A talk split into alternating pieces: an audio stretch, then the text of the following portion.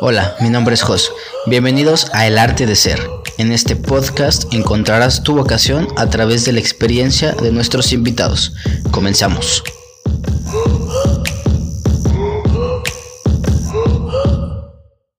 ¿Estás listo? Sí, listísimo. ¿Ya está grabando ahí? Venga, ya estamos. Excelente. Bienvenidos a un nuevo episodio del podcast El Arte de Ser. Hoy quiero presentarles, no sé cómo, de hecho no sabía cómo, qué título ponerle a tu profesión, güey, pero le voy a poner creador de contenido. Ándale. Creo que es lo más amplio y que cubre bastantes cosas que haces, güey, pero Sí. bienvenido a este episodio de creador de contenido. JP, ¿cómo estás? Muy bien, muchas gracias por la invitación, hermano. Nada más te quiero decir que traigo los lentes, nada más por andar ahí de mamador. Vine de rockstar, nada más porque sí. Me siento bien chingón cuando me invitan, te lo, te lo agradezco mucho. Y nada, yo feliz de estar aquí. Me gusta mucho tu proyecto, ya te lo estaba diciendo fuera de, de cámara. Me gusta mucho esto de tener como un catálogo de un buen de profesiones de, pues si no sabes, al menos pues te das una ideita de, de un testimonio de alguien que lo está haciendo y se me hace increíble, hermano. Sí, de hecho estaba viendo también un live hace como tres semanas que hiciste, que dijiste, güey, está chingón que este güey hace esto y esto y esto. Incluso ahí dijiste, no me acuerdo cómo se llama el podcast y yo te escribí, güey, se llama El Arte de Ser. Y tú, ah, sí, claro, güey. Y entonces varias gente empezó como a, a ver más los capítulos, güey. ¿Ah, sí? Sí, sí, sí, güey, estuvo chido. Y, No es sea, cierto, Está güey. padre esa integración de que yo estaba viendo tu contenido, güey, tú promocionando el mío y se me hizo como bien raro, pero chido, güey. No, pero es que claro que lo había visto y me fascinó. O sea, eso de ingeniero industrial, eh, chef, eh, deportista, o sea, me voló la cabeza. De hecho, mencionaste el de torero también, güey, que... Ándale. sí, que sí, también me preguntaste, te, te decía yo que tenía como esta orientación de la, de la tauromaquia para ir a la corrida de toros. Te invito cuando, Gracias, cuando hay un evento claro. para, para que entres a la fiesta. Nunca he ido, claro, estaré feliz. Pero bueno, bienvenido JP. Eh, tu profesión es, o bueno, tu carrera que estás ahorita es creador de contenido. Saliste de prepa hace un tiempo. Te digo que también sigo mucho tus blogs que hacías desde prepa. Y me parece sumamente interesante, güey. También has crecido, digo, hablar de números y eso a mí no me hace como tan relevante, pero, güey, es- Claro. es, claro que es el reflejo de que estás trabajando bastante bien, güey. Pero platícame un poco, güey, en qué circunstancias llegas, cómo empiezas a crear estos videos. También escuché que te desesperabas, ya no te encantaban los blogs y por eso migraste al podcast. Platícame, pues, cómo llegas a, la- a esta instancia, cómo empiezas a crecer, güey. Cuéntame esa, esa historia, güey. Ah, pues mira, está interesante. Yo hacía un torneo de fútbol, lo organizaba, nada más porque sí, porque me gustaba. Me fascinaba la idea de como, pues, decirle a todos mis amigos y también por un tema de que quería reconocimientos a que viniera la gente, ah, el JP lo está organizando, como ser el centro de atención en ese aspecto.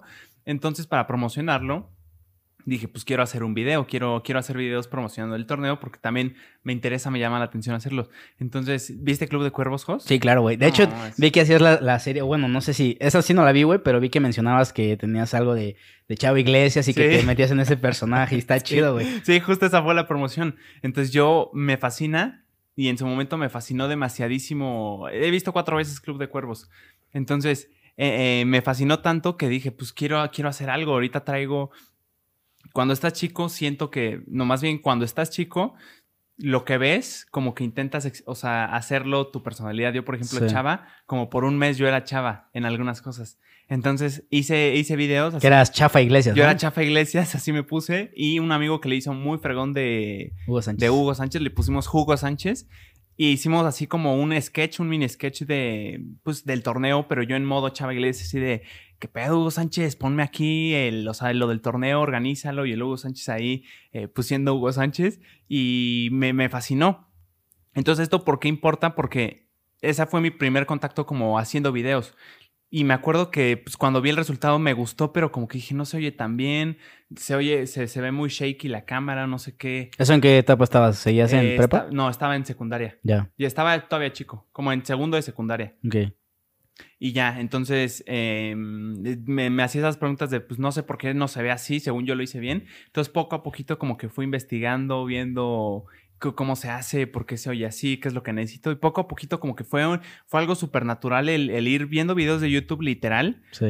vi- ver videos de YouTube de, güey, ¿cómo se hace esto? Intentarlo, regarla, no grabo el micrófono, comprar esto, ir como creciendo así naturalmente. Y eh, pues llegó un punto, pues yo siempre consumí Logan Paul. Logan Paul, bloggers como David Dobrik, mucho de Estados Unidos. Entonces yo ya tenía una fascinación por los blogs, pero pues estaba chico y la neta como que no me llamaba la atención en su momento. Entonces cuando llega TikTok veo al buen Lalo Bri, no sé si lo has visto. No, no lo conozco. Es un fregón. Él empezó a hacer vlogs. Me atrevería a decir que fue el primero en hacer vlogs en TikTok, al menos el primero en que, que yo vi, la manera de contar historias que tiene, o sea, es sorprendente, o sea, me voló la cabeza. Yo dije, ¿cómo le hace? ¿Por qué me interesa ver su día si en realidad no está haciendo cosas extraordinarias como, pues, güey, yo veía a David Dobrik regalando Teslas a sus amigos o yéndose de viaje a Sudáfrica? Literal, él narraba su vida en la Ciudad de México de, pues, cómo iba creciendo su plantita, que fue a comprar un mazapán, pero, güey, me, me tenía cautivo Sí. día tras día viéndolo, entonces me fascinó. Todavía me fascina y dije, yo quiero hacer algo así, creo que puedo hacerlo. Entonces ya tenía como, ya tenía experiencia editando video y contando historias, no, eso es curioso. Tenía experiencia editando video, entonces yo al principio quería hacer como todo súper técnico y voy a hacer esta toma y la voy a poner en cámara lenta y lo voy a hacer lo más técnico y perro que, que yo pueda. Y me di cuenta que pues eso no jalaba, o sea, no interesa todo lo que, los efectos que le pongas, la edición que le pongas. Porque solo lo notas tú, güey. Porque lo que importa es la historia, güey. Sí. Y esta parte de, de storytelling, ¿cómo lo desarrollaste, güey? Porque también es cierto que vi que veías un buen de videos y que te informabas un chorro y ya después podrías, platicabas en tu primer episodio del podcast justamente, que para ti la parte técnica o el conocimiento empírico era más importante que lo teórico, porque sabías cómo y ya luego le encontrabas el nombre de cuál era el, el efecto, por así decirlo. Ah, Exacto. esta cosa se llama así, ok, ya entiendo. Ya sabía cómo funcionaba, pero ahora ya le puedo poner el nombre. Siento que para ti eso es muy importante. Pero la parte del storytelling, ¿dónde lo aprendiste? ¿O cómo fue para ti empezar a hacer eso interesante? Porque también un parteaguas que vi justo en tu TikTok al principio Ajá. fue de cuando lanzaste la campaña y querías hacer una serie de, de, De quereta- TikTok. de queretanos. Ajá. Y ahí se veía bien cabrón la calidad que tenías ya en los TikToks, en el contenido. Y aparte, yo creo que ya la historia fue como el boom, güey. O sea, que ya sabías contarla. ¿Sí, ¿Sí fue así o cómo fue esa parte, güey? Sí, fíjate, en esa la calidad se ve fregona, gracias por, por notarlo, porque lo grabé con cámara y con un boom pod, o sea, con micrófono y todo. Pero en realidad yo ni siquiera ahí diría que sabía, bueno, todavía no sé, o sea, como que siento que el contar historias no es algo que digas, antes no sabía, ahora ya sé, sino ahora ya sé más cosas que me hacen un mejor contador de historias, pero puedo ser siempre mejor, o sea, ayer estaba viendo Tic Tic Boom, que la recomendó el buen Jacobo Wong en cosas, saludos, me fascinó. Y la, la manera de contar la historia, de verdad, yo dije, nunca se me hubiera ocurrido o lo veo demasiado complejo, pero güey, se entendió tan Sí. perfectamente bien las emociones, ¿ya la viste? No, no la he visto, Uf. pero Jacobo es excelente en eso. Yo cuando contaba sus historias de terror en el podcast Cosas, en las fechas de octubre y eso, Sí. contaba historias que, que si no las, si no te metes como en ese momento y las escuchas concentrado, dirías, ay, qué, qué tontería, pero tiene una manera peculiar de contar lo que dices, Sí, güey, sí da miedo y es algo súper X. sí, sí, sí. No, y también Tic Tic Boom, o sea, la película, me refiero a que estaba tan bien, está tan bien contada Sí. que yo dije, es que según yo ya sé cosas de cómo contar historias, pero esto te cuenta una historia ni siquiera tanto con palabras, sino con emociones, con las actuaciones, con símbolos. Entonces como que no es algo que yo diga, ah, aquí ya sabía contar historias, aquí antes no, pero sí, o sea, como que vas avanzando. Y regresando a tu pregunta de, de cómo como que empecé a, a querer o a desarrollar la habilidad de contar historias, justo viendo los blogs del buen Lalo Bri, Ujú. yo, yo me frustraba porque hacía mis primeros cinco blogs, ponle tú, los veía y me llenaba de satisfacción el hecho de, ah, esa toma estuvo perra. Pero la no había historia, o sea, estaba X, o sea, no, no, no cautivaba. No sí, la forma, la forma estaba bien, pero el fondo era lo que no te llenaba, güey. Exactamente. Ya. Entonces yo dije, pero ¿cómo le hace la Lobri si no se ve tan, si no se ve nada difícil de hacer? Entonces, literal, eh, ponía sus TikToks, o sea, uno que me gustara, o uno que tuviera un buen de views, porque la retención en TikTok es lo que te da las vistas. Entonces decía, este a la gente lo cautivó. Pum, lo descargaba, lo ponía y decía, así empezó. Y como que anotaba. Eh, ¿Cómo empezaba él? Pues ponle tú con cualquier cosa. Eh, un. Este café.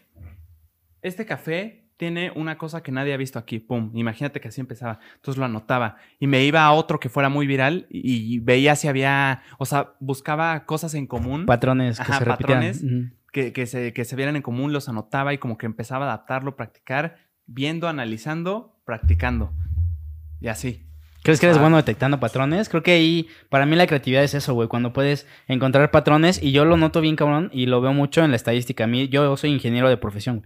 Entonces, de, de la de las materias que más me gustaban eran cu- la cuestión de estadística, probabilidad, y además esas herramientas se utilizaban en ecuaciones diferenciales, por ejemplo, y decías, wow, o sea, ¿cómo puedo hacer con esta, con esta información que tengo una gráfica y hacerla más eficiente y seguir esta línea que me va a poder predecir el, el- el futuro de esto, ¿no?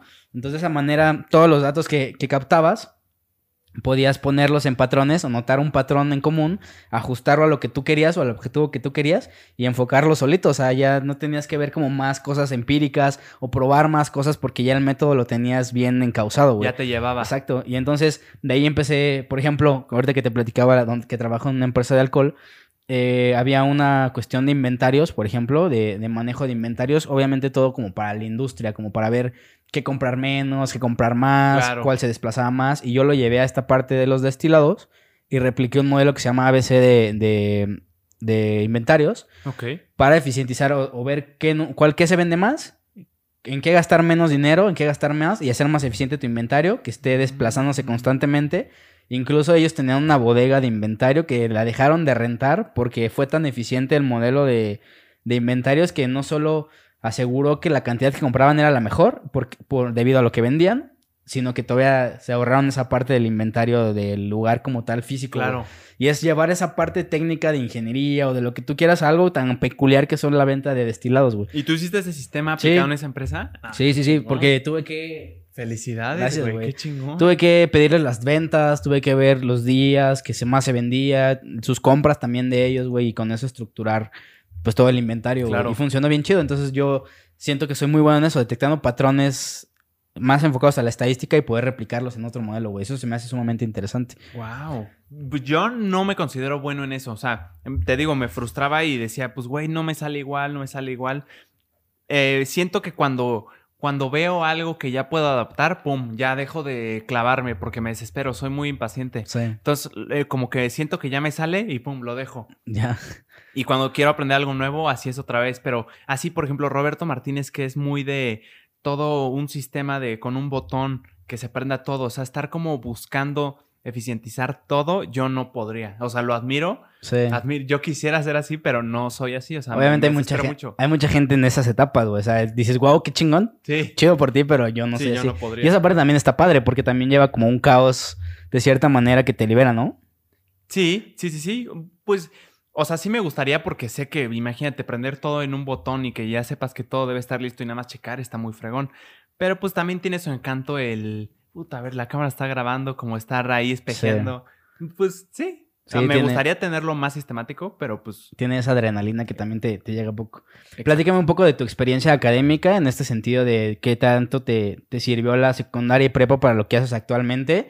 Desde métodos de, de aprendizaje, que ahorita hablabas sobre eso, de que te gusta aprender, te clavas y qué tanto crees que tenga que ver la, la experiencia académica que tuviste, güey. También tuviste un viaje a Alemania, no sé qué también eso para la parte que, que ejerces ahorita y que produces y trabajas también en eso, qué tanto te ha servido la experiencia como tal académica que has llevado hasta ahorita. Eh, mira, bueno, lo de Alemania lo sabes, qué fregón. Gracias. Te, inve- te investigué, carnal. Qué chingón. Es que ya a mí me, me llena de emoción porque yo hago eso con los invitados. Sí, sí, Pero sí. está fregón. Gracias. Eh, en el tema de la escuela, que si he aplicado algo, evidentemente sí. O sea, por ejemplo, todo, creo que el desarrollo, el, el cómo hablo, el tener la seguridad de hablar o las palabras, mm, cosas como de cultura general, sin duda la escuela me lo dio. La disciplina, toda la disciplina que tengo yo la saqué de la escuela. Porque desde chiquito mi mamá estuvo ahí al lado de mí hasta que no acababa la tarea, hasta que entendiera, si no entendía otra vez y otra vez y otra vez. Entonces siempre macheteándole y agarré como, gracias a mi mamá, esta disciplina y en la escuela siempre desde primaria hasta prepa, a ver universidad qué tal me va, siempre con, con mucha disciplina, como de manera natural, porque creo que como, como empecé a hacerlo desde chico, de la misma manera, como que ya lo demás no me costó trabajo. Creo que lo difícil es de chico, me costó en su momento y pum, después como que lo hice natural. En ese sentido la escuela me lo dio todo, toda la disciplina que tengo en la escuela, la cultura general, cómo hablo, tener la seguridad de estar hablándole a una persona, las conferencias que había en la escuela y te- me tenía que parar enfrente, lo nervioso que me pongo, todo eso como que ya lo, ya lo viví, entonces es nada más volverlo a hacer en un ambiente diferente. Ese, eh, yo creo que en eso específicamente es lo que más me ha dado la escuela. Sí, y también escuchaba y, y ahorita conectando con el tema de la universidad, que también quieres vivir esa experiencia universitaria, que aunque ya, ya sabes más o menos. Y también vi que cambiaste varias veces de carrera. Las primeras veces decías que querías comunicación, ahora querías cine y qué, ¿cómo se llama? Producción audiovisual. Producción audiovisual. Entonces dije, wow, o sea, también como que así como convencido no está, pero el hecho de querer llegar ahí con esas dudas está padre y que, querer integrarte a ese proceso está chido. Digo, personalmente, mucho de lo que platicamos aquí es justo la experiencia universitaria. Sí. Y está bien chingón vivirlo, te lo juro, te lo recomiendo. También, no sé si fue que, que escuché que tenías como esa duda de, de si ya sabes lo técnico, pero como también, o sea, también quieres la experiencia, pero a la vez no tanto. Pero te lo recomiendo totalmente. O sea, la experiencia que aprendes en la universidad es, te, te forma como persona. Te lo juro. Si sientes que esta etapa académica anterior te formó chido, em, espérate la universidad porque la universidad es un, o sea, literal es un, es un, ¿cómo llamarlo, güey? Pues es algo que tienes que vivir. Sí, es un lugar en donde tienes que estar porque la formación que te dan ahí es bastante importante, güey. Y de hecho, mucha gente se pierde buscando la carrera ideal y se olvida de la universidad que quiere solo por, por esa duda de que es tan fuerte no saber qué, qué elegir. Y la universidad es un catalizador también súper importante. Yo lo platico en el sentido de que cuando yo escogí universidad nunca vi las instalaciones. Yo estuve en dos universidades, güey. Entonces, cuando me salí de la primera y fui a la, a la segunda, me di cuenta de las instalaciones que teníamos y eso es un catalizador impresionante tanto para tu formación profesional como tu formación personal, güey. Claro. En que te, te digo, por ejemplo, acá ya teníamos máquinas 3D casi por persona, güey. Y en la otra ni siquiera las clases estaban enfocadas a eso. Entonces el futuro ya estaba acá, las instalaciones y te preparaban justamente para eso, güey. Entonces, y tú ni en cuenta en la primera. Claro, güey. Entonces, ver la universidad es súper importante, te lo recomiendo bastante que no solo te enfoques en la carrera que sea la ideal, sino también en la universidad, que haya gente con la que empatas bien, que al final de cuentas vas a encontrar un mundo de gente. Claro, eso. Pero las instalaciones que te den toda la estructura, eso es algo súper importante, güey. Eso es lo que me emociona, güey. La neta, eso de lo académico, eso no me, la neta no me emociona. Ni siquiera lo veo ahorita. Sí lo veo como algo importante, pero no lo más relevante. Ahorita, ¿por qué quiero estudiar la universidad? ¿Por qué estoy animado? Número uno, porque mis papás quieren, o sea, necesitan que yo la estudie para que se sientan tranquilos. Y la neta, tanto tiempo, como te digo, mi mamá siempre estuvo, abandonó un buen de cosas en toda su vida, su vida personal, sus amigas, todo lo, todo lo dejó por nosotros tres. Y en las tareas, ahí estábamos, si era necesario hasta las 10 de la noche. Entonces, evidentemente tengo que pagar de alguna forma eso, que es un pago muy fácil, o sea, ir a la universidad, güey, qué chingón, la neta. Pero lo que realmente me emociona es eso, la gente, vivir, vivir en el ambiente de la universidad. Creo que es algo muy fregón y que las películas han encargado de, de hacérnoslo saber. Me emociona mucho eso. Más que lo académico, no debería decirlo, pero pues es que es la, es la neta. Y vas a aprender más, güey. O sea, si crees que, lo, que lo, algo dominas, por ejemplo, esta parte técnica que sé que lo haces, güey, vas a aprender todavía más y tú, ahí te va a explotar la tacha en conocimiento, güey. Claro, ahora, lo que me decías esto de Ay, no me acuerdo qué dijiste, pero me llegó a la mente de que lo que me da miedo ahorita en universidad y, por ejemplo, teniendo el podcast, es que ya viendo los tiempos, porque cuando mi mamá me decía la universidad le dije, sí, en un año, y lo veía muy lejos, pero ahorita que ya está en, ya va a ser julio, la neta me da miedo el, el tema de que hacer el podcast diario, edito cuatro horas como mínimo. Y luego cuando esté en la universidad no me va a dar ese mismo tiempo. Y la neta, por ninguna razón, voy a abandonar, quiero abandonar el podcast. Porque es un proyecto al que yo le confío y me gusta mucho y me está dando más cosas de las que pensé que me podía dar. Entonces, ese tema estoy en ese limbo de, ay, güey. Siempre hay manera, güey. De hecho, creo que tengo un amigo, creo que sí lo dijo aquí en un podcast, que él tenía un proyecto desde antes de entrar a la uni y, lo pudo adecuar con materias que iban afín a ese proyecto, güey. Entonces él llegaba con los profes directamente, oye, ¿sabes qué tengo este proyecto? A lo mejor tu hora me quita una hora de ese tiempo de edición, te late si lo arreglamos. Yo trabajo, o sea, ya vi los temas que tú vas a dar este semestre y se alinean con esto que yo tengo en el podcast. ¿Te parece si yo lo desarrollo por acá y al final te entrego resultados de que ya aprendí los temas que tú ibas a dar, pero adaptándolo a su, en este caso a tu podcast o a su proyecto, güey? No sé si me estoy dando a entender. Como, o sea, él, él tenía la universidad, pero de alguna forma como que acreditaba las materias porque ya estaba haciendo algo. Exactamente. O sea, él tenía un proyecto en donde las materias las podía alinear de alguna, una materia, por, por así decirlo, una materia por semestre, la podía alinear a algo de su proyecto, güey. Entonces él ah. llegaba y decía, ok, ya descargué las, las los temas que vas a dar. Entonces yo te puedo decir que yo esto lo practico acá o lo puedo practicar o implementar acá, pero dame chance de no entrar a tu clase y el conocimiento te lo voy a, te lo voy a mostrar porque ya lo aprendí y aquí está, pero dame chance de tomarme esta hora, ¿no? Está muy fregón. Entonces yo creo que sí, todo se puede adaptar. Y aparte, digo, mucha gente creo que se va con la idea de que no va a tener nunca tiempo en la universidad. Y de hecho, tú lo platicaste con, en tu primer episodio, que tu amigo que estudia arquitectura, güey, te Sí, dijo que, que todavía no, o sea, que tenía tiempo todavía, güey, o sea, de las maquetas, que todavía no se desvelaba y Sí. eso. Entonces, pues, güey, siempre hay manera de organizarte y hacerlo más eficiente, güey. No, claro, y además es, es, la, es la prueba de fuego. O sea, si, si digo que estoy tan enamorado, enamorado del podcast y del proyecto y que no lo quiero dejar, ah, pues güey, lo tienes que hacer ahora junto con la universidad. O sea, si lo amas tanto, lo vas a poder hacer porque lo amas naturalmente y no puedes dejar de hacerlo. Sí, definitivamente. O sea, güey, o sea, hay gente que se parte la madre.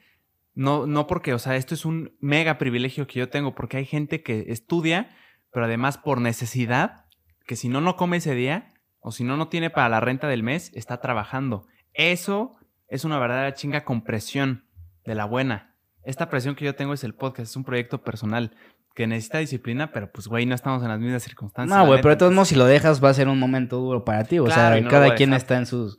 Desde su trinchera peleando con sus, sus problemas, güey. Claro. Me llama mucho la atención la parte que tiene sobre autoconocimiento, si es que tiene, platícame un poco de esto. Eso en sentido a- hacia, hacia tu contenido que creas, güey, porque en un momento hiciste blogs, ahorita haces el podcast, hay como un conocimiento propio así muy cabrón que digas, ok, ya no me alineo con ese proyecto, voy a migrar hacia otro. Conocimiento como del, de qué, del proyecto. Personal, güey, o sea, de que tú, algo que te nazca y alinearlo con proyectos. Ah, sí, por ejemplo, en los blogs te digo que me emocionó mucho la idea de, güey, la historia y va a estar bien padre. Y me he dado cuenta que analizándome me gusta mucho el proceso de hacer la historia en la compu, en la edición, ya después de que grabé todo, y ahora sí darle todo lo que puedo de emoción. Hace poquito hice un video de, de todo el proceso que fue como de que no creía en mí mismo yo y que poquito a poquito iba avanzando, iba escalando con los invitados y luego Alex Stretchy me empezó a seguir todo eso.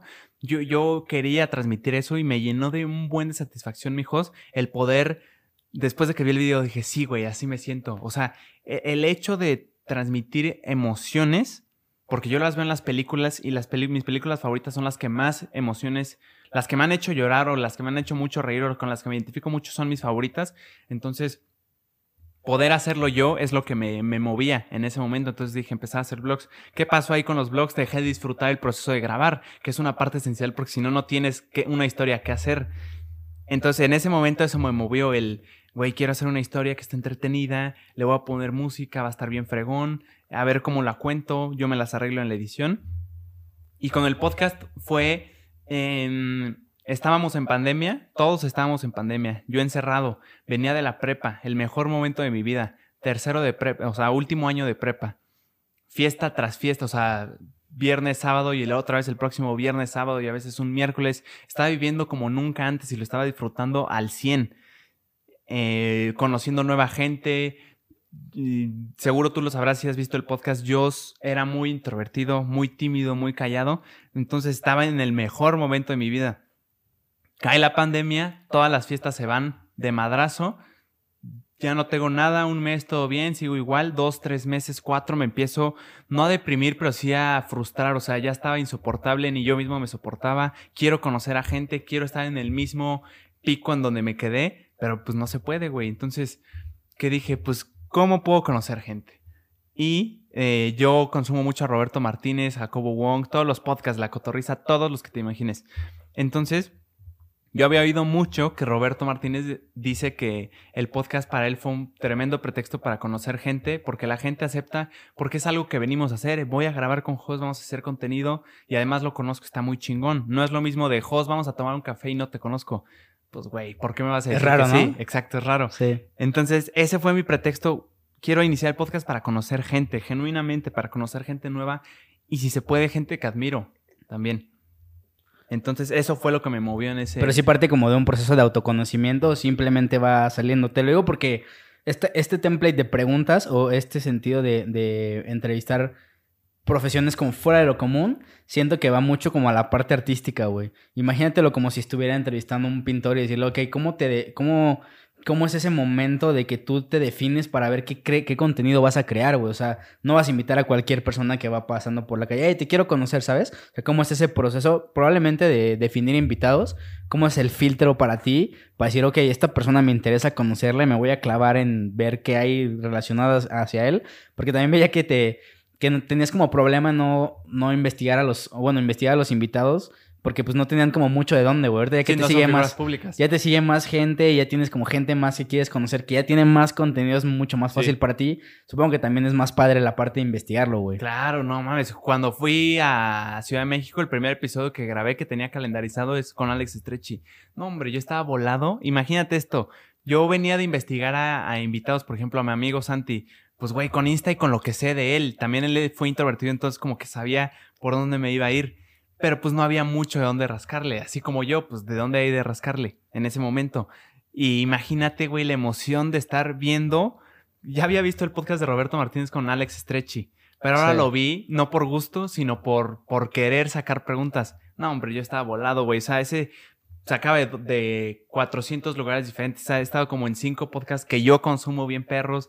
O sea, fue una, una cosa muy ¿Y qué chingona. sentido le diste, por ejemplo, en ese de, de Stretchy? Si ya viste un buen de preguntas que le hicieron, ya viste preguntas de las preguntas que le hicieron, ¿cómo fue la, este proceso de construir esa entrevista, por ejemplo, güey? Pues irme, siento que por mi propia personalidad busco temas que naturalmente sin darme cuenta siempre los estoy acarreando. Este tema de, de personalidades introvertidas o extrovertidas es una constante que siempre pregunto en mis podcasts. O sea, ¿tú te consideras introvertido o extrovertido? ¿Te da pena hablar en público? O sea, como es algo que yo vivo día a día, es algo que me interesa mucho para ver si otras personas son iguales a mí, si, si también lo sienten, si cómo son, si son diferentes. Eso me vuela la cabeza. Entonces, como que naturalmente hay en mí un conjunto de temas que siempre toco sin que yo me dé cuenta. Ok. Y, y siempre va por ahí. Cada quien, por ejemplo, Roberto tocará temas que a él le interesan y cada, cada podcast los tocará. Y además, como tú dices, si ya hicieron una pregunta que te interesó mucho, por ejemplo, esto del alcohol, me interesó mucho. Dije, es Alex Estreche, es un referente en el tema del alcohol a nivel nacional. Entonces, vámonos por ahí. Güey, yo no tomo alcohol. Le voy a preguntar de eso. ¿Qué es lo que le gusta el alcohol? A- le- Estreche, ¿qué es lo que te gusta de tomar?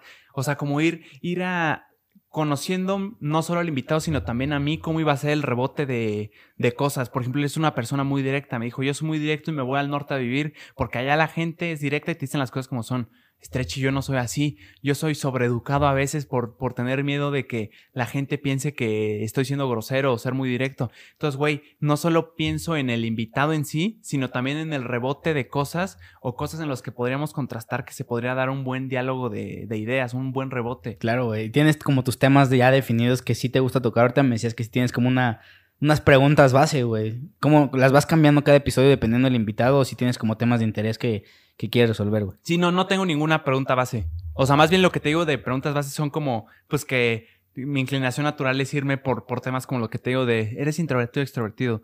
De cosas así. Eh, pero no, no, no traigo mi libreta, pero siempre hago como tres páginas de preguntas del invitado. madre, güey. preguntas concretas y también cosas que, o sea, por ejemplo, si, si veo, por ejemplo, Stretchy, toma. Yo no tomo. Le pongo así con un con una cosita de, pues vele aquí. Ver el tema de alcohol, Stretchy toma, yo no. O sea, como. Sí, ¿en qué se relacionan? ¿En qué, Exacto. cuáles son las, en los puntos en los que se unen sus opiniones, por así decirlo? Exactamente. Y de ahí sacar un buen tema de conversación. ¿Qué tanto es ahorita, pues, güey, tú en tus redes tienes la, la cuestión de los clips y indexas un poco de la información que estás viendo en, en Sí. los temas? ¿Qué tanto piensas en la conversación o previo a la conversación esta parte de los clips, güey? Gran pregunta, güey. Gran pregunta. Gran pregunta, güey. Yo lo hubiera hecho. Eh, lo pienso mucho y en un punto me, me pone presión en la espalda. Yo, yo ya había oído a Roberto de- decir que él sí piensa los podcasts. Por ejemplo, si estamos hablando de carreras y yo te me dices eso del alcohol y a mí me suena fascinante. Güey, ¿cómo que trabajas en una empresa de alcohol? Entonces, depende de lo que me digas, esto tiene el potencial de ser un clip. Imagínate que me dices, que me cuentas una anécdota de un día, güey, los empleados les fascina robar botellas y sin que se den cuenta nadie lo sabe, pero las roban. Puta, qué gran clip. Ni siquiera sabía, pero como que ya, ya tengo la idea de que potencialmente lo que te pregunte puede ser un clip muy chingón, muy interesante. ¿Cuáles son las métricas que digas que es un buen clip, güey? Eh, el filtro es, se me hace interesante a mí. Ya. Lo sabía. Si yo no lo sabía, probablemente otras 5 o 10 personas no lo sabían y también les va a interesar. Les va a volar la cabeza como yo. Ese es el primer filtro. Y eh, sí, que me pone, te, decía que me pone a veces mucha presión, hasta me pongo nervioso a veces en los podcasts porque estamos hablando de algo. O yo tengo una cosita, una pregunta que ya sé más o menos la respuesta porque ya investigué el invitado, pero quiero que me lo diga o quiero que desarrolle más. Sé que potencialmente, que, que seguramente lo que yo le pregunte va a estar cortado en un clip y potencialmente, hace poquito hablaba con esto de mi mamá, es una locura que potencialmente lo que estamos hablando, 15 segundos de lo que estamos diciendo ahorita, puedan verlo literal 3 millones de personas en TikTok. Entonces, sabiendo eso, güey, me pone un buen de presión porque a la hora de preguntar, quiero y, y pienso en que la pregunta se oiga clara, viéndola a los ojos, nada de estar así. Lo pienso, trago saliva, respiro, pum, hago la pregunta. O sea, me pones a O presión. sea, si te güey, pones no en el mood ideal para clipificar esta parte. O sea, para llevar que... O sea, que el proceso de que vas a clipificar en un futuro, o sea, del JP que va a clipificar, clipificar, clipificar en un futuro sea lo más natural posible y que salga en ese momento. O sea, tu acto sea el más impecable, güey. Exacto. Está bien cabrón, Pero güey. no lo pienso en todo el podcast. O sea, Sí, hay claro. un punto en el que literal como que dejo de pensar que, que estamos grabando. O sea, mi, mi, como que me pongo en piloto automático después de, de cierto tiempo grabando y nada más empezamos a platicar, a rebotar. Güey, ¿a poco eso? ¿Cómo estuvo eso? Y ya ahí es donde salen los- las frutas. Sí. Salen los clips chingones. A mí me cuesta trabajo clipificar. Yo sé que es el modelo más ideal para distribuir tu contenido porque digo, al final de cuentas hay información que es digna de contar en este caso Claro. o que es más me- es, es mejor que la distribuyas en, en pequeños segmentos, pero yo batallo bien cabrón en clipificar, o sea, para mí no porque no sea como tan interesante, sino para mí es como de, ok, ¿cuál es el filtro que tengo para hacer un buen clip, sabes? Batallo un buen en eso, güey, en, de- en delegar cuáles son los, los clips potenciales, güey. Pero ahorita que, que dices ese, ese primer filtro que tú tienes, pues es, es bastante chido tenerlo, güey. No, pero la vas agarrando callo. O sea, yo, por ejemplo, consumo demasiado Roberto Martínez desde hace tiempo. Entonces, yo era mi referencia de cómo él lo hace. Entonces, a mí me veía sus clips en Instagram, en Facebook y decía, wow, lo hace demasiado bien, güey. Yo lo quiero hacer, ¿cómo lo hago? Ah, pues otra vez, como le hice con Lalo Bri para aprender a contar eh, historias de un minuto en TikTok, lo mismo voy a hacer con Roberto. ¿Cómo, cómo pone los títulos? Por ejemplo, me acuerdo que hasta decía, aquí hay un, hay un factor común de que pone los títulos hablando en infinitivo. O sea, por ejemplo, eh, eh, mm, robar, en vez de decir robó un litro de gasolina y nadie se dio cuenta, él pone robar un litro de gasolina o ser ladrón en una gasolinera. Entonces, como que vi ahí un factor como dije, ¿por qué lo hace? Tal vez porque más gente se puede identificar. Pues, güey, es que hay palabritas, literal me he dado cuenta que hay palabritas mágicas que si lo pones de cierta forma, que si la bajas del pedestal el concepto o el tema del que estás hablando y lo pones en vocabulario coloquial, normal, como, por ejemplo, hoy estaba editando un clip que, que decía del productor de Antonio, que me decía que le, pregunté cómo sabe las televisoras, Televisa, cómo sabe en qué proyecto apostar, cómo sabe que el programa va a pegar. Entonces le pregunté así, ¿cómo, cómo sabe cómo, eh, en qué apostar Televisa, en qué programa apostar?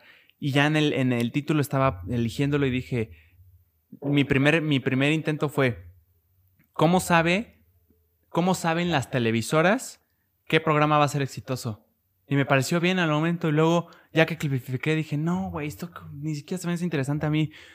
Televisoras, puta, no, vamos a darle algo más. Que la gente, toda la gente en México conozca Televisa, pum, esa es la televisora. Ni siquiera menciona Televisa en el clip, pero pues, güey, es una referencia. Sí, sí. Entonces, ¿cómo sabe Televisa? Sí, ahora tenía mi segundo intento. ¿Cómo sabe Televisa si un programa va a ser exitoso?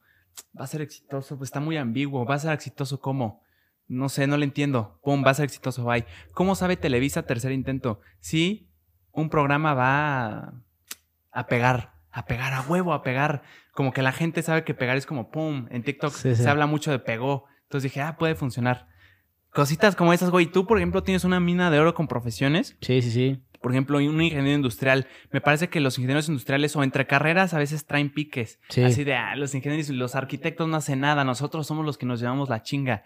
Pues, güey, ahí hay oportunidad de, eh, güey, es cierto que los, que- ¿cómo ves tú a los arquitectos, tú siendo ingeniero industrial? Puta, es un tema que la gente conoce, güey, que hay un pique. Sí, sí, sí. Entonces, como que hay mucha oportunidad. Sí, de hecho, sí, esa, esa ha sido mi métrica, güey, justamente. Y sí, justo con el, el industrial es el que trae el pique con todos los demás. Y el, el civil es el que trae con los arquitectos. Ándale, es el civil. Y sí, y sí lo he preguntado, güey. Creo que más bien cuando grabé con civil y con el arquitecto todavía no tenía el formato de, de video y por eso el clip, güey. Pero sí con los industriales o con otras. De hecho, es parte de las preguntas, güey. Las madreadas entre carreras, güey. Entonces, pero justo, güey, creo que no le he dado como al, al título correcto, güey, para que sea como bien, que la gente conecte, ¿sabes? Porque no tengo un filtro de eso, güey. Y realmente yo cuando clipifico es, ah, este título, güey, y se va, güey. Claro. Yo lo dejo ir así sin dedicarle el tiempo al clip que pues, realmente es como dices, es la mina de oro eso, güey. Eso, güey, es que ahí está la clave. Tú, por ejemplo, subes en TikTok. Digo, no sé, esto Sí, creo que cuando tú quieras dime, güey, ya hablamos mucho de esto. Eh, Bueno, cortemos, pero güey, es, fascinante. Tú subes a TikTok los Sí, sí, clips. sí. A huevo. Porque ahí está, güey, ahí está. En ninguna otra red social tienes alcance orgánico. En ninguna otra, güey. En Instagram nada más los que te siguen y poquitos. Tienes cierto 10%. tiempo, o sea, tienes como un diseño del clip eh, estándar, por así decirlo. O sea, que no se pase de dos minutos, que no se pase de un minuto. De un que- minuto. ¿Un minuto? Sí, para poder subirlo a TikTok y a Reels. Esa es mi meta. Pero ahora eh, mi promedio que me gusta mucho, 20 segundos. Que dure 20 segunditos está perfecto. No mames. Sí. Güey, yo los he hecho hasta de tres minutos, güey. Ah, también. Cuando hay una historia como larga, pero güey, siempre intento. Y ahí ahí es donde me. Todo el tiempo de las cuatro horas, ponle tú unas dos horas. En realidad son editando clips en TikTok. Sí, lo que te iba a decir, te tardas un chingo editando, güey. Pero un chingo. Pero es por los clips, justamente, De güey. TikTok. Eso es lo que me tarda mucho, güey. Lo vuelvo a ver y lo vuelvo. Esto es innecesario, vámonos.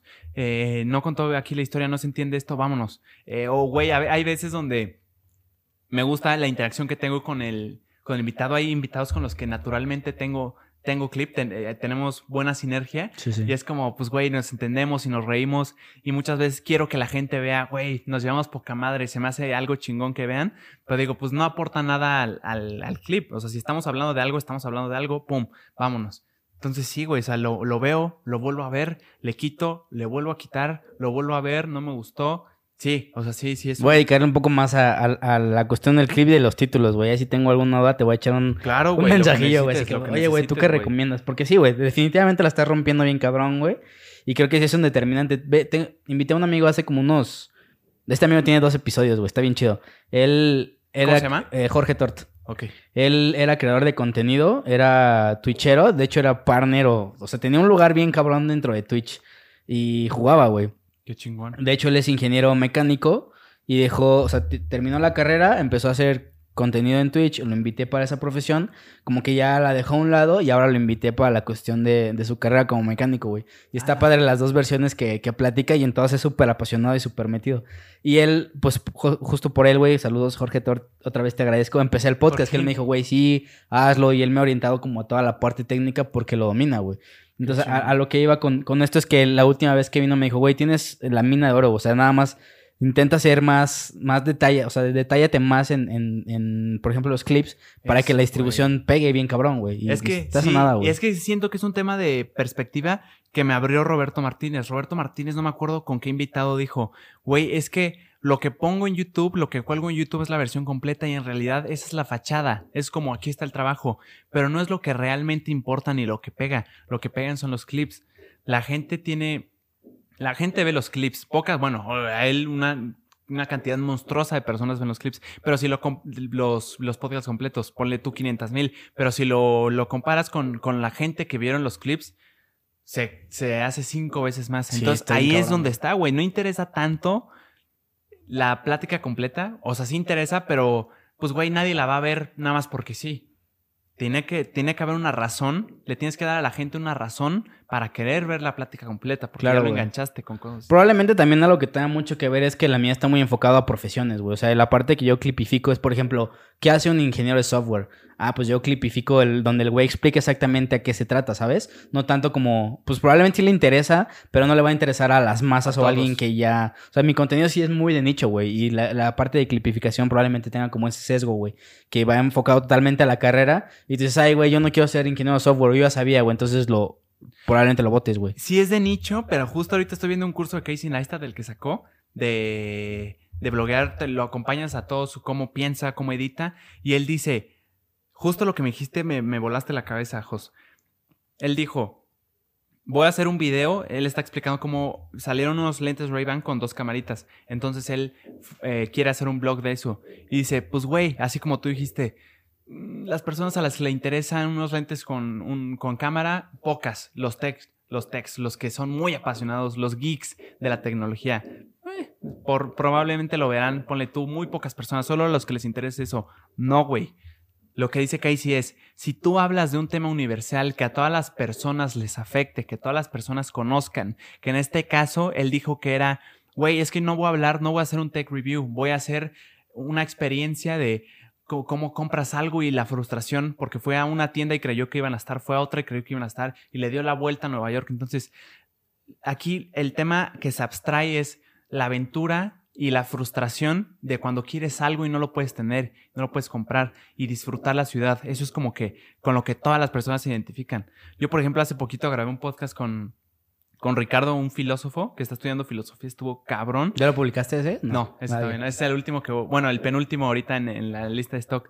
Y güey, vas a decir, pues, ¿y ¿quién va a ver un podcast de, de un filósofo platicando con un güey que no es filósofo? Pues los filósofos, pues güey, vamos a ver, pero probablemente no. Por ejemplo, hablamos en un punto, él me estaba explicando del amor, del amor filial de pareja y el amor familiar. Le dije, güey, ¿cuál es la línea entre el amor filial y el amor de pareja? O sea, lo que está, eh, terminamos hablando de incesto, Jos. Sí, sí, sí. Y güey, está, está, es una locura, pero hablando de un tema de nicho que es la filosofía, en realidad hay un tema universal que a todos nos, a, a todo, todos eh, podemos entenderlo. Claro, ejemplo, el incesto, güey, es una locura. Entonces Está creo chido, que nuestra, nuestra tarea es eso, es hacerlo universal y que no se quede de nicho, porque se puede, güey. Esa técnica es bastante buena, güey. Lo voy a empezar a, a poner en mis sistemas que te digo, güey, para considerarlo en el proceso, güey. Me parece bastante interesante. Platícame también un poco. Tú he escuchado, güey, que también trabajas en la parte de. de que haces edición de videos, güey. Sí. Trabajas con clientes. ¿Cómo eliges también con qué clientes o no trabajar? Supongo que tiene que ver mucho con esta parte de cuáles marcas te identificas o cuáles no. Platícame ese proceso de, de, de esa chamba que tienes. Me yo edito para un creador de contenido.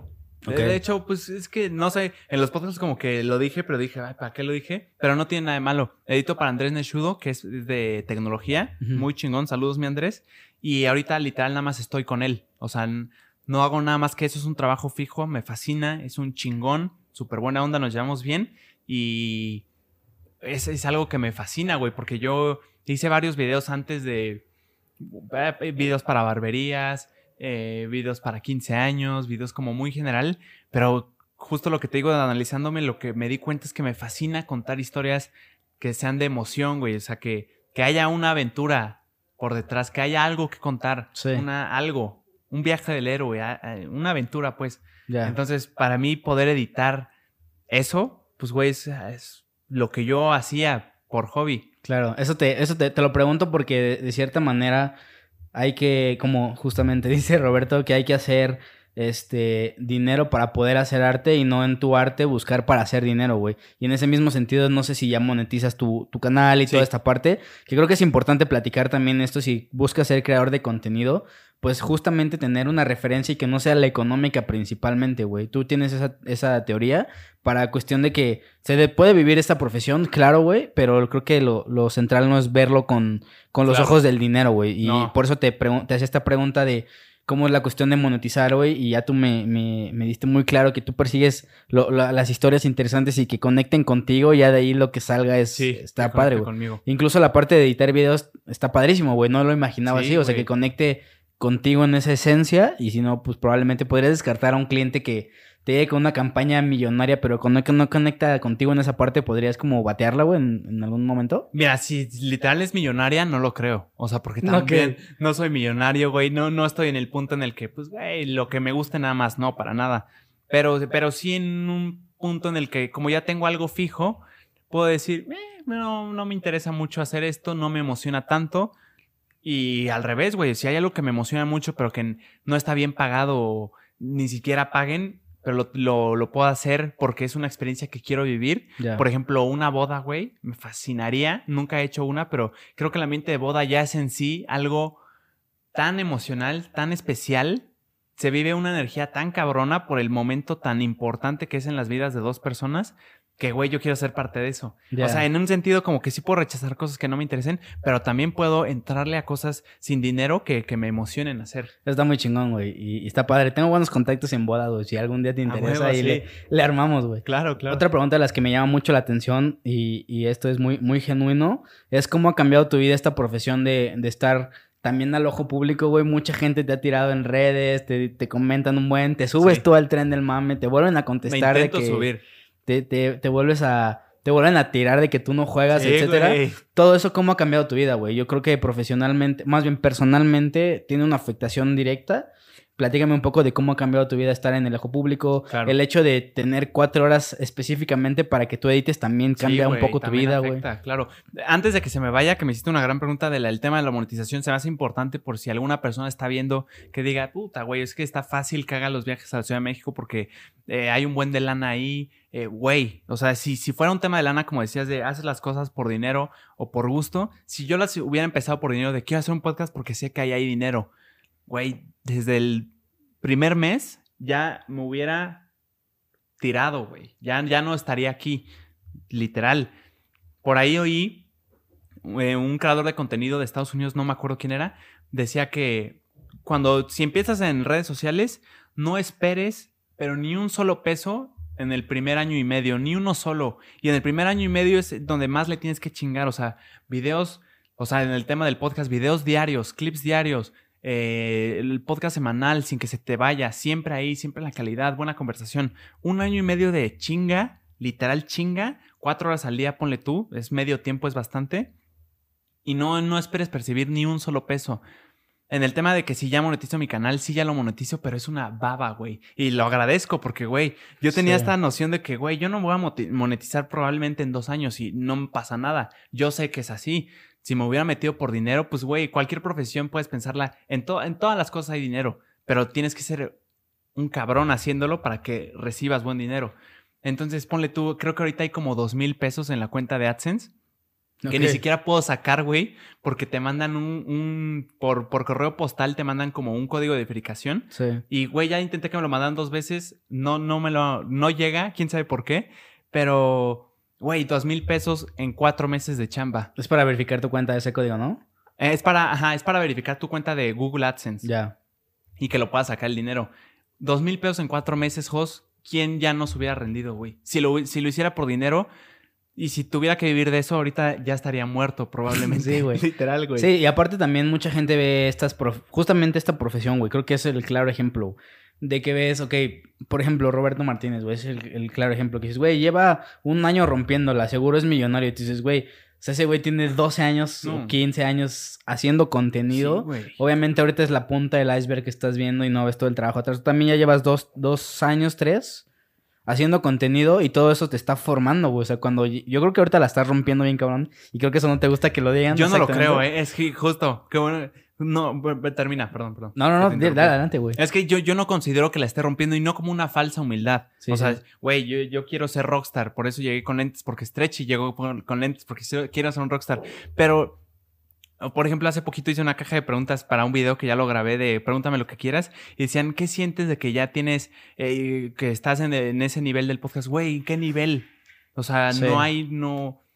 Güey, voy en el episodio eh, 17. No mames, hay personas. Joe Rogan va en el 1500, Sí. 1800. ¿Cuál ya estás en ese nivel? O sea, y, y no lo digo como falsa humildad, me gusta y, me- y me llena de mucha satisfacción porque, güey, yo creí que aún una persona como Alex Stretchy, no por los números, güey, no por los números, por, por el por lo mucho que admiro a esa persona, especialmente a Alex Stretchy, pues, güey, yo creo que me la iba a merecer hasta el episodio 100, probablemente, Sí. y yo estaba bien con eso. De que en el 17 se haya dado, güey, eso es lo que me llena de satisfacción. Pero en el sentido de romperla, pues, güey, no, o sea, porque cuando me dicen eso es como, ya, ya estás poniendo la, si esa es la vara alta, pues ya no, güey, ya está, va a estar muy cabrón sobrepasarla. O sea, esto no es nada. ¿Me entiendes? O sea, no es que no me guste, es que es como, güey, Sí, no lo encuentras. que puede, o sea, el potencial que hay. Sí, aquí, pero es que güey. aquí te digo, otra vez vamos a eso, güey, que mucha gente ve o las métricas de otras personas y, y el problema aquí en redes, güey, es que las métricas ya ni siquiera son por grupos, como una empresa que a- todos tenemos esta métrica y todos vamos juntos, ok, vamos, pero acá es individual, o sea, depende de un buen de cosas que están alrededor de, tu- de ti que ni siquiera controlas y tú como solo ves a través de tu pantalla y dices, ay, güey, qué fácil está eso, güey, pero hay un buen de construcciones du- durante eso, güey, yo por ejemplo con el podcast, mis métricas de satisfacción para no guiarme solo en los números. eh, yo tengo un Excel como todo, güey, como todo obsesivo con números. Tengo un Excel en donde bajo todas las métricas de, de, eh, Spotify y de YouTube. A huevo. Entonces tengo todo graficado, todos los capítulos con gente que me ha visto, que no me ha visto, hasta No qué parte y hasta qué etapa del podcast ha Se llegado. Sí, güey. Entonces todo eso es lo que yo he hecho eficiente, güey, porque qué persona veo que no, pues eso no depende de mí, güey. Pero si ya tengo una persona, pues depende de mí que lo mantenga entretenido, güey. Entonces, así, esa es, por ejemplo, esa es mi métrica base, güey. Ser entretenido y, y que la, y captar más tiempo a la gente, güey. Ahorita, después de ir sesenta y tantos episodios, ya no se van en el minuto uno, güey. Ya probablemente se van en el tres. Pero yo con mi métrica personal, que es la que yo estoy persiguiendo, ya la domino, güey. Entonces, de cierta manera, yo digo, güey, pues estoy haciendo bien tra- buen trabajo, aunque los views, que son la métrica de vanidad general, Sí. pues no lo reflejen, pero yo con el trabajo que hago, claro que, que estoy mejorando, ¿sabes? Y eso me, me libera un poco de eso. No, güey, el, el trabajo te puede satisfacer sin ver los números, güey. Yo, por ejemplo, antes de subir un podcast completo, yo ya tengo editado seis clips. Antes de subir el podcast completo, ya hay seis clips listos, ya están horneados nada más para distribuir, ya están programados. Entonces, yo antes de que la gente vea el podcast completo, la mayoría de veces, más bien todas las veces hasta ahorita, güey, un par de clips, güey, lo, lo de la otra vez estaba editando y me veía como estúpido yo con mis audífonos riéndome de alguna estupidez, por ejemplo, en el de Stretchy, que dije que Guayaquil o algo así estaba en Ecuador y en realidad está en Sonora o algo así. Sí. Güey, me, me fascinó y, y dije, a huevo, qué buena conversación, estuvo chingona. O sea, creo que ahí, y también el tema de los clips como de, pues güey, deja tú la métrica del podcast completo, o sea, los clips, que la gente haya visto ese momento especial que a ti te gustó, Sí. también eso te da satisfacción. Sí, claro, también ya en los clips empiezo a detectar patrones justamente como, como tú bien naces, güey, y a empezar a hacer métricas o ajustar esas métricas o hacerlas más eficientes, pero en función de lo que, de lo que yo quiero, güey, ¿no? No, güey, Yo intenté hacer eso, Jos. En los primeros episodios oí que Roberto Martínez justo en un Excel ponía las views de todas sus clips y veía patrones de, uh, esta- estos cuatro que tuvieron como muchas views, como que usé esto. Lo intenté y pues, güey, no, no soy ese tipo de persona que puede, soy muy impaciente, lo dejé y me, me dio igual. Platícame también un poco de crisis que has, que has estado. De hecho, evitaste la, la cuestión de la mejora como persona, pero ahorita retomamos ese tema. Sí, platícame un poco. Sí, sí, sí. Platícame un poco de las crisis que has vivido. También esto, esta pregunta siempre la hago incluso en carreras porque te platican el plan de estudios, te platican en qué puedes trabajar, te platican las instalaciones muchas veces tus compañeros, pero no te platican la primera vez que vas a reprobar Claro. porque haya sido culpa del profe, por así decirlo, y va a ser un momento emocional que si no estás preparado, cuidado, güey. Sí, En este caso también hay- esta profesión es mucho a eso, güey, muy expuesta a crisis. Platícame un poco de alguna que hayas tenido y si no has tenido, pues platícame un poco dónde crees tú que, que puede estar la, el momento de crisis, güey. Mira, eh, ahorita que me decías lo de que, que te ponen tú no juegas, güey, mi compa él, todo este mame, como comentarios de hate, muchos a veces, en su mayoría, me gustaría decir que no me afectan lo absoluto, pero güey, tanto comentarios buenos como comentarios malos te afectan, quieras o no. Cada vez que, veo mis solicitudes de mensajes y en Instagram por alguna razón llega la gente chingona y bondadosa, luego de ahí se cuelan haters asquerosos, pero en su mayoría es gente que te apoya porque ya está como en esa red social, no sé, Instagram como que en mi perspectiva es más blanco. Comentarios así de, hace poquito me llegué uno de, güey, me ayudaste mucho, estaba en un, estaba como deprimido y viendo tus podcasts y los de otros me, me alegró y me, me gustó, o sea, como que pasé el tiempo. Eso está chingón y, y en vez de decir, o sea, tampoco es como, ay, qué chingón, güey, qué, qué causa tan noble para nada, pero sí te afecta en algún sentido y puede ser dañino. Ahora, en el tema de, del- de de los haters, pues en este punto no me ha afectado lo de mi compa él, tú no juegas, güey. A veces me resulta molesto el hecho del tú no juegas, güey. eh, así como y ver tantos, o sea, como que dices, ah, cabrón, o sea, que hay una noción de que la gente me odia, todo el mundo me odia, pero güey, cuando, cuando sabes o cuando tienes algo en donde caer, que en mi caso son amigos, familia, muchos ni siquiera están leyendo comentarios, mis amigos, hay amigos que ni siquiera les interesa lo que yo hago, es como, güey, esta es la realidad. Acuérdate que en ese mundito en donde tú te mueves, pues siempre va a haber, eh, pues no es el mundo real. Eh, entonces sí, sí, sí me afecta en el sentido de, a veces me parece molesto porque no lo entiendo y me frustra eso. Por ejemplo, el, eh, hay creadores que se adaptan muy cabrón o que toman el hate y lo hacen suyo y se lo ponen y, ahora ya le dieron la vuelta y todos están como, qué chingón, güey, lo hiciste cabrón. Yo no soy bueno haciendo eso y no me interesa ser bueno haciéndolo, tal vez, pero em, sí, en ese sentido me, me- frustra y también justo me lo preguntaban en, los en el video que te digo varias veces y lo que decía es, ya que me pongo a analizar, esto ya lo viví, güey, esto es secundaria, esto es la prepa. Los, los cabrones que querían, no sé por qué, irse contra ciertas personas, intentar ridiculizarlos, intentar humillarlos, sobajarlos de tú qué, güey, tú cállate. Esto ya lo viví. Y probablemente muchas de esas personas, hay, hay quienes comentan, em, güey, yo nada más estoy así en el mame. O sea, si hay, eh, no sé si te moleste, pero yo nada más estoy así en el mame. Y está chingón también habrá personas que lo hagan por güey. Hay, hay, un carnal que ya lleva como cuatro mensajes de diferentes días mandando mensajes así de. Eh, tu podcast está de la verga, estás bien pendejo, mi compa el pendejín. Y, ya veo que es como un tema más personal, más tóxico. Y también ya lo viví, güey. Estuve en el Cumbres, en la secundaria, güey, yo siendo nuevo. Es un ambiente sumamente tóxico. Ya lo viví y entonces creo que de alguna forma eso ya, ya, ya lo... Pues, güey, vivirlo de persona es mucho más fuerte. A mí me pareció más fuerte que vivirlo en virtual. Sí, claro, güey. No sé por qué. Pero ya que me extendí mucho, el. Todavía no le han dado al, no le han dado al clavo, Jos. Todavía los haters no le han dado al clavo donde realmente me lastime y diga, puta, ya no sé si quiero seguir haciendo esto, güey. Ya me está afectando mucho. Todavía no he llegado. He, visto creadores que, que sí dicen que por, por un mes se retiraron y se desintoxicaron por comentarios, por, por cosas que le afectaron. Yo todavía no he llegado a ese punto. Tal vez la gente en general tenga la noción de que como, como te metes a los comentarios y mi compa él pendejeándome, ridiculizando, ya, ya cállate, tu podcast está de la verga, como que dicen, güey, la gente lo odia. Pero siento que es como irse en la burbuja, güey, no sé, yo, yo a veces me tomo, normalmente me tomo las cosas muy personales, güey. Pero en el tema virtual, como que todavía no le han dado ese clavo y no sé por qué, güey. Y me alegra porque se, como, para, como para yo soy, güey. Así que que la gente me diga, no te afecta, como que ellos tienen la noción de que es mucho hate, pero yo no. Sí. O sea, yo sí veo mucho hate, pero en realidad no me afecta tanto, entonces como que no sé, no le han dado el clavo, ese es el tema. Y, y, en la cuestión, por ejemplo, cuando, cuando sentiste el primer vacío que hacías blogs, y, sentiste ese vacío de que, güey, ya no, no, sé cómo, no sé cómo fue, de que, ok, ya no soy yo, güey, o ya no está como tan interesante. ¿Cómo fue esa parte de crisis, güey? Supongo que también fue como de vera, o sea, todo el esfuerzo que hice, ahora qué tengo que hacer, ahora hacia dónde lo enfoco, o sea, ese momento de crisis que ese sí te afecta en, en, particular, ¿cómo lo, cómo gran lo conexión que hiciste, mijos, gran conexión que hiciste. Fíjate qué, qué ironía. Ahorita que, hay más comentarios, al menos en TikTok, vámonos a basarnos en TikTok, más comentarios malos de hate, pendejeando el podcast, pendejeándome a mí. Hay, hay más malos que buenos. También hay buenos, pero hay una noción de que hay más malos.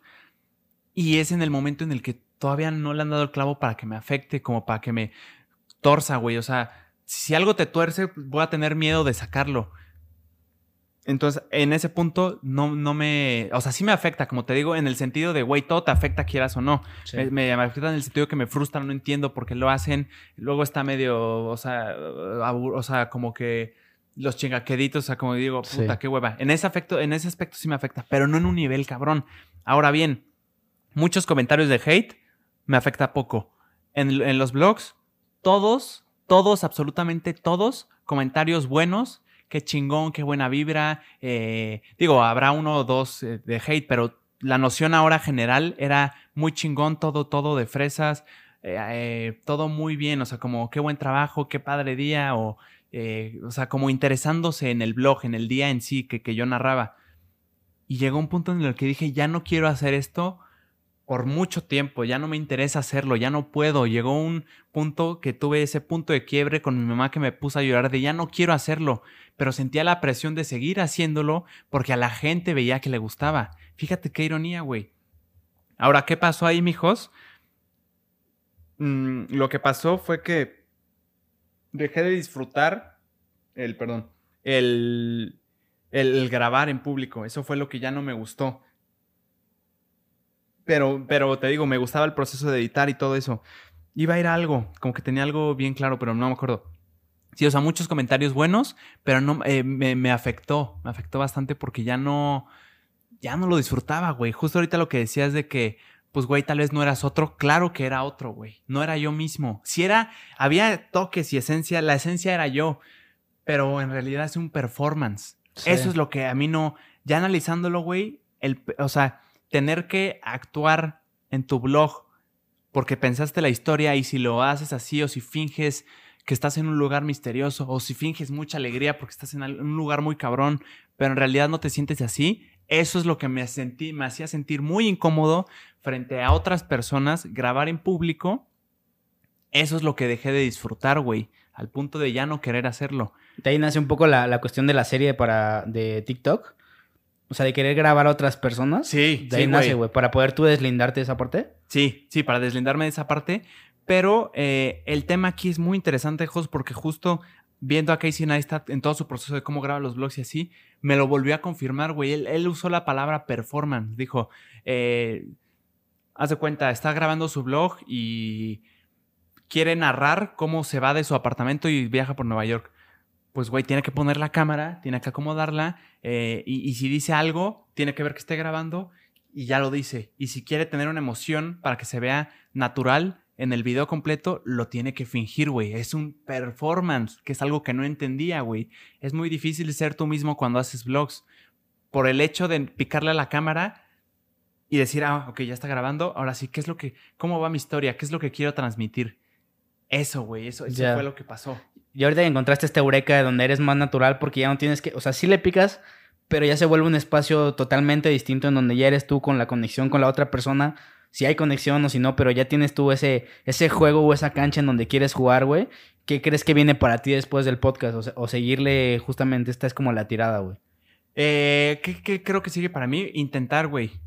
Eh, justo con, con varios invitados, hay invitados que son, su personalidad es muy aventurera, muy extrovertida, muy, ¿qué, qué hacemos, güey? No, no, tal vez no extrovertida, pero, eh, güey, quiero hacer algo nuevo, me voy a aventar de paracaídas así a huevo. Lo que quiero hacer es, es ah, intentar cosas, porque no sé si me gusten o no. Es lo que quiero, por ejemplo, lo de los vlogs no lo descarto, güey. Tal vez ya teniendo todo esto en mente, ya, ya encuentro la manera en la que me guste hacerlo. Eh, temas como hacer cosas en vivo también. mm, Pues las opciones son demasiadas, güey. O sea, alguna serie, la serie nunca la hice, güey, por... sí, sí, vi, güey, que tuviste un buen de convocatoria. Y, Sí, güey. y yo estaba buscando así como, ¿y dónde está la serie? Y no, No. encontré nada, güey. No, güey, no la he hecho, y, pero también puede ser algo que, que se arme. Simplemente ahorita son como prioridades de qué es lo que estoy disfrutando más. Como dijiste tu momento, Eureka, encontré el podcast y me, me gusta mucho, güey. Si no me gustara, yo creo, para como soy, en el episodio 4, porque sí son episodios, o sea, voy en el 17, pero en realidad sí siento la carga de trabajo cabrón, güey, porque en realidad es un trabajo diario de cuatro horas diarias. Entonces, con este trabajo que, que me estoy aventando en el episodio 4, si no lo hubiera disfrutado ya, la neta, yo hubiera dicho ya. qué Sí, güey. Y te digo porque lo relaciono mucho ya, o lo integro con la parte que quieres estudiar sobre esto, güey, sobre la producción o, o- o esta, esta cuestión. Pues no creo que solo quieras estudiar la carrera para producir tu podcast, güey, por ejemplo. Entonces, me interesa como esa proyección a largo plazo que tienes con todas estas herramientas que ya aprendiste, con todas estas relaciones que ya estás haciendo, que, eh, por ejemplo, a mí, Dani Uriega, hicimos el, ca- el capítulo de periodista deportivo y Ajá. él hizo muy específico eso, güey. Güey, las relaciones son súper importantes. Creo que también lo platicó este con Alex Stretchy, ¿no? Sí, Esa parte. y con varios. También ese es un, un- un tema muy común que toco, las relaciones. Y, güey, creo que estás haciendo unas relaciones bien cabronas que en un Sí, futuro te pueden, te pueden servir. Y creo que si empiezas a, a- a empezar a, a moverlas en tu tablero, te puede llevar a un lugar muy grande también. No mames, claro, güey. Que si lo complementas con tu... O sea, me interesa saber como si ya tienes establecido esta conexión de las relaciones que tienes ya hechas con lo que vas a aprender en carrera, por ejemplo, güey. ¿Cómo lo Mm, puedes mames, complementar, güey? Es, una mina de oro, justo otra vez grande. Perdón que te lo diga tanto, pero es que, güey, gran, gran Sí, tema. Abre a muchas cosas. Por ejemplo, tengo ahorita uno muy claro. Digo, todos los invitados los admiro, por eso están ahí, por eso ya los he invitado. Pero, por ejemplo, eh, me vuela la cabeza que yo, Ayamil Rex, el editor de Alex Trench en su momento y de un chingo de youtubers, yo siempre lo veía para arriba de, güey, qué chingón, es el trabajo de mis sueños. Y poder cotorrear con él de, eh, me mandó un mensaje de cualquier cosa, güey. O sea, poder tener ese, ese contacto, no, no de conveniencia, sino de, güey, somos colegas, cualquier cosa, hey, eh, ¿cómo lo hacías aquí, güey? O, o cuando no te querían pagar, ¿cómo lo hacías? Eso es para mí algo muy chingón. Y por ejemplo, también tener, desde que me fui a Alemania, tuve mucho la idea esta de, me fui un mes a Alemania, tuve mucho la, me abrió mucho la mente en el sentido de, güey, puedes tener amigos en todo el mundo. Y eso es algo muy cabrón. Porque, güey, me fui a Alemania y ya regresé después de dos, tres años, creo que tres años, fui a Europa con mi familia. Y estábamos allá y dije, vamos a ir a Milán. Yo conocí a una chica que era de Milán. Le mandé mensaje, vi a la chica que era de Milán y dije, wow, güey, puedo tener amigos en todo el mundo, puedo, o sea, e, es un tema que me fascina, güey, el tema de contactos, de, de, de, crear buenas relaciones donde se apoyen unos a otros, es lo que me vuela la cabeza y es algo demasiado importante. Ahora, como tú me, dijiste de cuando estudies esto y, y ya con, con relaciones y así, pues, güey, esta, estas industrias son como mucho de contactos. Eh, la, la, industria de la televisión, por ejemplo, es mucho de palancas, güey, mucho de este tema.